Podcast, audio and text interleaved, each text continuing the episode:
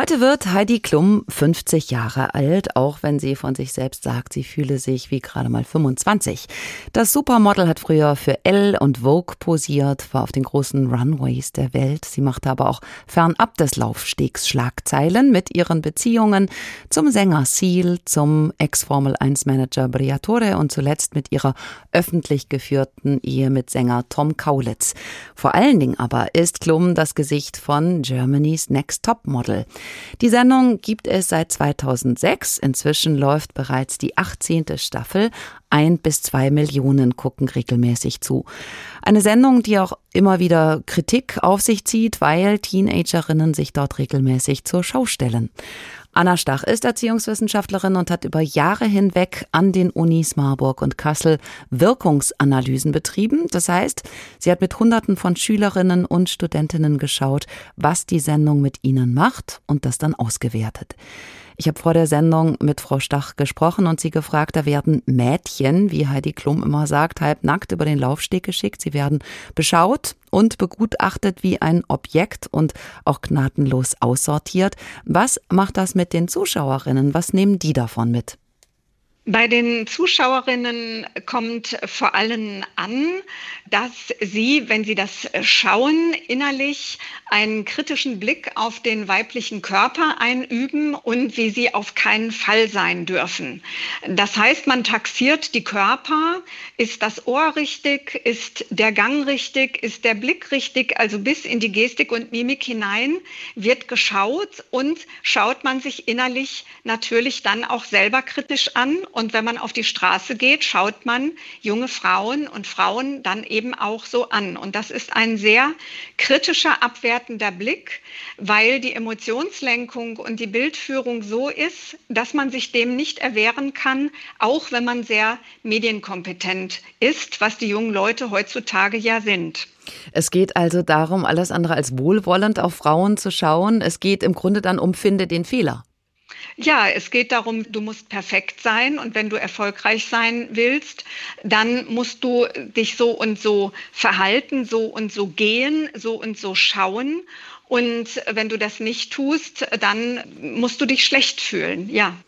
Nun kann man ja sagen, klar, die Mechanismen des Formats sind total durchsichtig. Jede und jeder versteht schon, dass da vieles auf die Spitze getrieben wird. Aber man könnte sich ja theoretisch die Sendung auch halb ironisch anschauen mit innerem Abstand und das alles nicht so ernst nehmen. Sie sagen, das funktioniert nicht. Das wirkt unterschwellig. Man kann sich gar nicht entziehen. Warum nicht?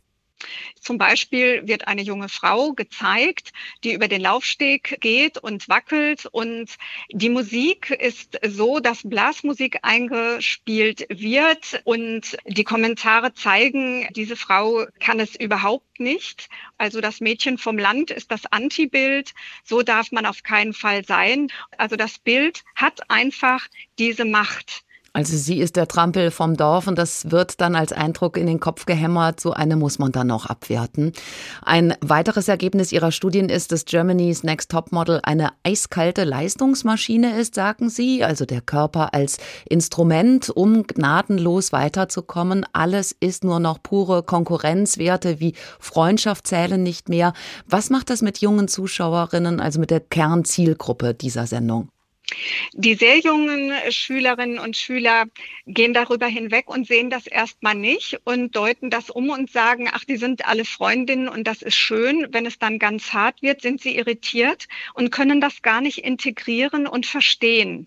Die Älteren bekommen Angst, weil sie sehen, dass das ein Anpassungsmodell ist und dass das eine Härte hat, also beschämt werden, dann die Zähne zusammenbeißen und eben nicht weinen, keine Kritik Politik sagen dürfen, nicht zusammenhalten dürfen.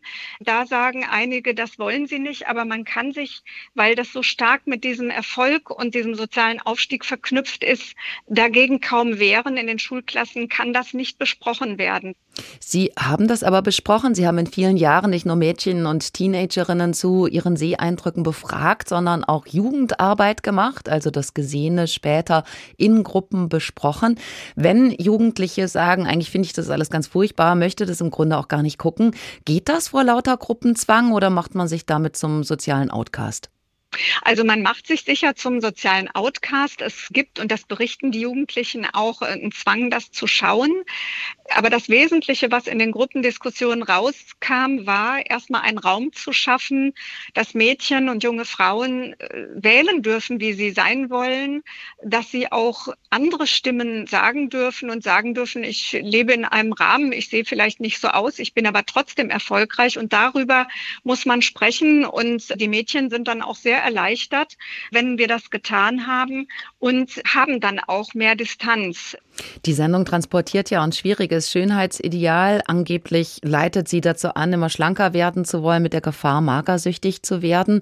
Jetzt ist das schon interessant. Wir sprechen seit Jahren über Empowerment von Frauen, über MeToo. Und dann gibt es da eine Sendung, in der Frauen wieder wie früher über Jahrhunderte hinweg nur über ihr Aussehen und über viel Haut definiert werden. Man würde denken, dieses Frauenbild passt gar nicht mehr in die Zeit. Viele finden es doof, viele gucken es trotzdem. Wie erklären Sie sich den Erfolg? Die Sendung hat ja andere Körpermaßen integriert. Das ist, denke ich, auch ein Stück der Erfolg der Sendung.